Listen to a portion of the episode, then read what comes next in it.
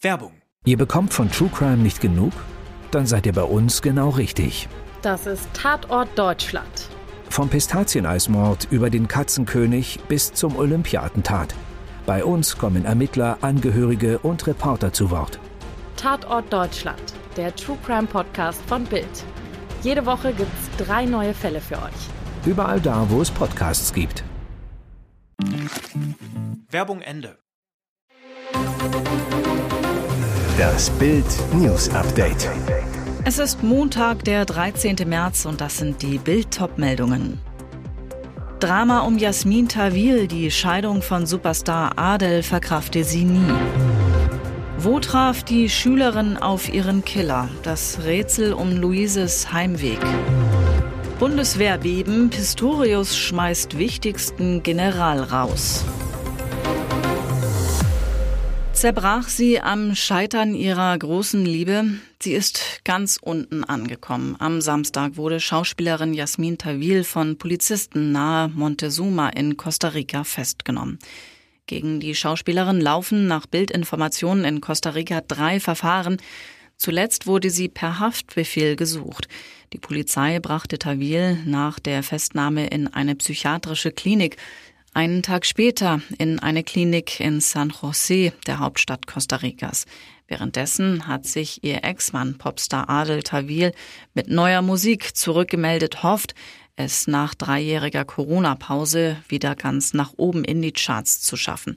Zwei Leben, die unterschiedlicher nicht hätten verlaufen können. Und es stellt sich die Frage, welche Rolle die Scheidung von Adel bei Jasmins Absturz spielte. Denn wie es scheint, kam die ehemalige GZSZ-Darstellerin nie über das Liebesaus hinweg, stürzte nach der Trennung immer weiter ab. Nach dem Liebesaus mit Adel Tawil 2014 lebte Jasmin, die vor wenigen Jahren mit Reality-Shows wie Promi Big Brother und Unbreakable ins TV zurückkehrte, als Obdachlose auf Hawaii. Hier hatte Adel einige Jahre zuvor um ihre Hand angehalten. Im September 2018 verschwand die Schauspielerin und Musikerin von der Bildfläche. Nicht mal ihre Familie wusste, wie es ihr ging. Im September 2019 verkündete Jasmin Tawil dann plötzlich auf Instagram, dass sie auf Maui Mutter geworden sei. Ocean ist ihr von den Behörden in Costa Rica mittlerweile entzogen worden. Wann traf Luise F. ihren Mörder? Ging sie nach dem Besuch bei ihrer Freundin nicht den direkten Weg nach Hause? Viele Fragen sind noch offen, bewegen die Menschen in Freudenberg, einem Grenzstädtchen zwischen Nordrhein-Westfalen und Rheinland-Pfalz. Fakt ist, die Siebtklässlerin der Esther Bellarano Gesamtschule Freudenberg wurde Opfer eines Gewaltverbrechens. Hinweise auf ein Sexualdelikt liegen laut Polizei nicht vor. Wie die Siegener Zeitung berichtet, tappen die Ermittler nicht im Dunkeln, verfolgen eine konkrete Spur. Am Montag wurde die Leiche des Mädchens obduziert. Die Polizei erhofft sich davon Erkenntnisse zur Todesursache und zum Ablauf der Tat. Das Ergebnis der Obduktion ist bislang nicht bekannt. Den möglichen Heimweg des Mädchens gibt's auf Bild.de. Pistorius greift durch. Verteidigungsminister Boris Pistorius schmeißt Deutschlands wichtigsten General raus. Dies erfuhr Bild aus Regierungskreisen. Eberhard Zorn, seit 2018 Generalinspekteur der Bundeswehr, muss gehen. Neuer Topgeneral wird Generalmajor Carsten Breuer.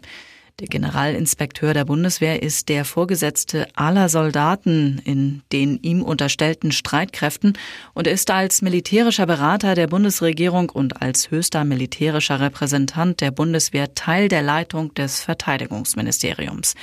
Zukünftig soll der Generalinspekteur nicht mehr nur als ranghöchster Soldat der Truppe fungieren, sondern nimmt auch im Ministerium eine wichtige Position ein, die einem Staatssekretär nahekommt.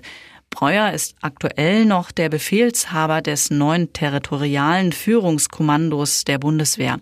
Er wurde öffentlich bekannt, als er die Leitung des Corona-Krisenstabs im Kanzleramt übernahm. Zudem installiert Pistorius laut Spiegel seinen engen Vertrauten Nils Hilmer als Staatssekretär im Bändlerblock. Die bisherige Staatssekretärin Margareta Sudhoff muss für Hilmer ihren Posten räumen. Die Verwaltungsjuristin war mit Ex-Ministerin Christine Lamprecht ins Wehressort gekommen. Nein, ich habe nichts zu sagen. Es waren seine letzten und auch seine einzigen Worte im Prozess. Andreas S., angeklagt wegen dreifachen Mordes an seiner Familie, ist vom Landgericht Rostock zu lebenslanger Haft verurteilt worden. Zudem stellte es die besondere Schwere der Schuld fest, was eine vorzeitige Haftentlassung nach 15 Jahren nahezu ausschließt. Der Russlanddeutsche wurde für schuldig befunden, im Februar vorigen Jahres in Rövershagen seine Eltern und seine Schwester ermordet zu haben. Er habe seine nächsten Angehörigen heimtückisch und brutal ausgelöscht und dabei eiskalt und empathielos gehandelt, so Oberstaatsanwalt Thomas Peters. Andreas S. schoss im elterlichen Haus zunächst dem auf der Couch schlafenden Vater mit einer Armbrust vier Pfeile in den Kopf. Da er nicht sofort tot war, holte S. eine Gartenmachete mit einer 23 Zentimeter langen Klinge und stach auf den Vater ein. Seine Schwester lockte Andreas S. unter einem Vorwand ins elterliche Haus.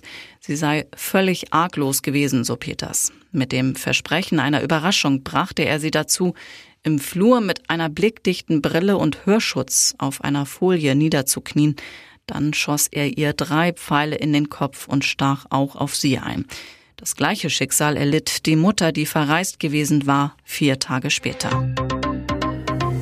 Und jetzt weitere wichtige Meldungen des Tages vom Bild Newsdesk.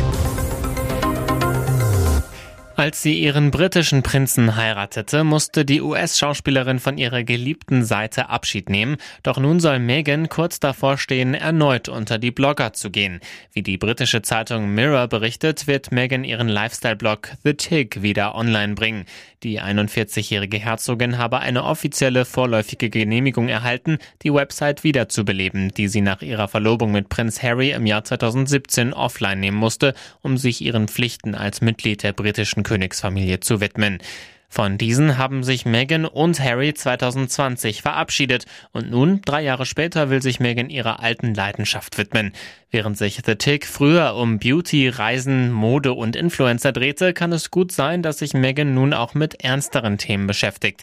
Laut den Papieren, die beim US-Marken- und Patentamt eingereicht wurden, sollen auch Kommentare im Bereich persönlicher Beziehungen veröffentlicht werden. Wie persönlich diese werden, könnte sich bald zeigen. Schon nächste Woche könnte es laut Mirror soweit sein, dass Megans Seite sicherlich mit einer neuen Aufmachung online geht.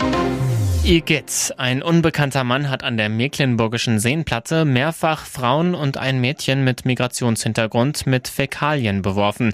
Jetzt ermittelt die Kriminalpolizei. Demnach hat es bislang vier Opfer gegeben. Allesamt waren russischer oder ukrainischer Herkunft.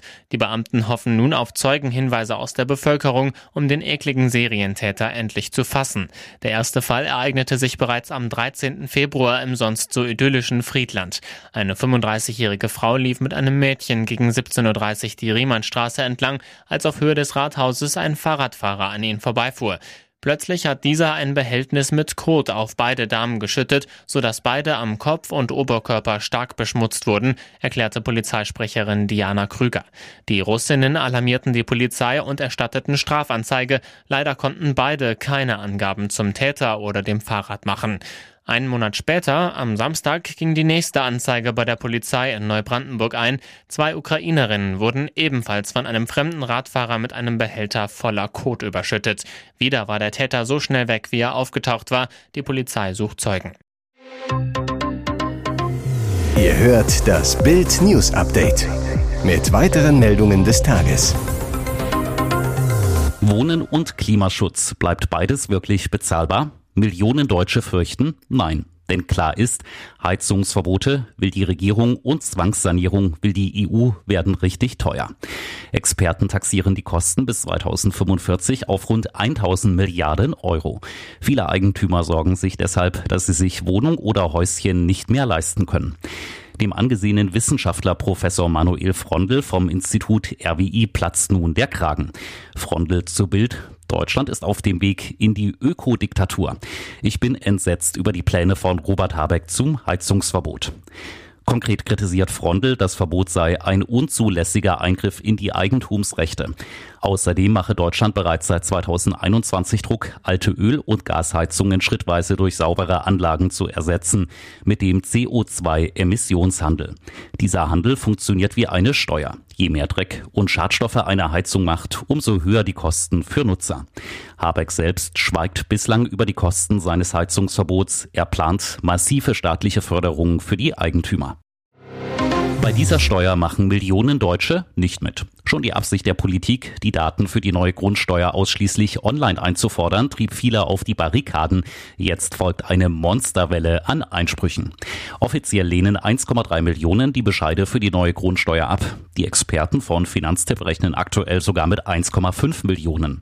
Und sie finden Verständnis. Stand heute kann ich leider nur zum Einspruch raten, sagt Sibylle Barend, Anwältin bei Haus und Grund. Das Problem, wer jetzt keinen Einspruch einlegt, hat später das Nachsehen. Was aktuell in der Post liegt, ist der erste von drei Bescheiden insgesamt. Und nur gegen diesen lässt sich Einspruch einlegen, bevor die neue Grundsteuer ab 2025 für die nächsten sieben Jahre festgesetzt wird. Das Problem an der Sache, das brave Mitbürger gegen den Staat wüten lässt, was sie jetzt per Brief sehen, ist nur der Grundsteuermessbetrag. Das ist der Betrag, der den Wert der Immobilie widerspiegeln soll. Er ist die Grundlage, die später zu den eigentlichen Abgaben der Grundsteuer führt. Aber was zahlt man dann genau? Das ist eben noch nicht klar. Erst 2024 werden die meisten Gemeinden bestimmen, wie groß die Hebesätze sind, die man zur Berechnung noch braucht. Damit kann niemand die künftige Grundsteuer mit seiner aktuellen vergleichen. Hier ist das Bild News Update. Und das ist heute auch noch hörenswert.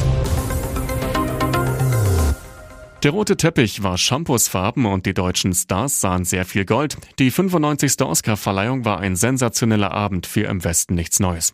Mit dem Weltkriegsdrama konnte Deutschland auf gleich neun Oscars hoffen. Zum ersten Mal in der Geschichte auch in der Königskategorie Bester Film. Am Ende wurde es zwar nicht diese Kategorie, dafür aber gleich vier Goldjung. Im Westen was Goldiges. Wir sind stolz wie Oscar. Um 2.04 Uhr der erste Oscar für Im Westen nichts Neues. James Friend gewinnt in der Kategorie Beste Kamera. Rund 40 Minuten später dann der nächste Hammer. Der Film schnappt sich auch den Goldjungen als bester internationaler Film, 16 Jahre nach das Leben der anderen. Der dritte Oscar für Im Westen nichts Neues dann gegen 3.08 Uhr. Bestes Szenenbild. Wenige Minuten später Überraschung Nummer 4. Auch die beste Filmmusik sahen wir ab. Everything, Everywhere, All at Once schnappt sie schließlich zum Ende der Awardshow gegen 4.30 Uhr deutscher Zeit den Oscar als bester Film. Darstellerin Michelle Yeoh siegt als beste Schauspielerin. Als bester Hauptdarsteller ausgezeichnet Brandon Fraser für seine Hammer-Performance in The Whale. Der Film startet am 27. April auch endlich in den deutschen Kinos. Großer Ermittlungserfolg für die Polizei. Mehr als ein Jahr nach dem Einbruch bei Hot Banditos Star Silva González und seiner Partnerin Stephanie Schanzle wurde ein mutmaßlicher Hehler verhaftet, der zwei geklaute Uhren des Promi-Paares bei eBay Kleinanzeigen angeboten hatte. Einbrecher plünderten im Januar 2022 in Schenefeld das Haus von Stephanie Schanzle. Sie hatte im Ankleidezimmer einen Schatz aufbewahrt, den sie von ihrer Oma Marianne geerbt hatte. 70 Schmuckstücke im Wert von rund 200.000 Euro. An dem Diebstahl zerbrach die Beziehung von Steffi und Silva. Steffi zu Bild. Jetzt bekam ich von der Kripo die schöne Nachricht, dass zwei Uhren sichergestellt wurden. Ich hoffe so sehr, dass noch mehr gefunden wird. Nach Bildinformationen hatte ein Zeuge die Polizei auf die Uhren im Internet aufmerksam gemacht. Die ging zum Schein auf das Kaufangebot ein, nahm den Hehler in Hamburg fest.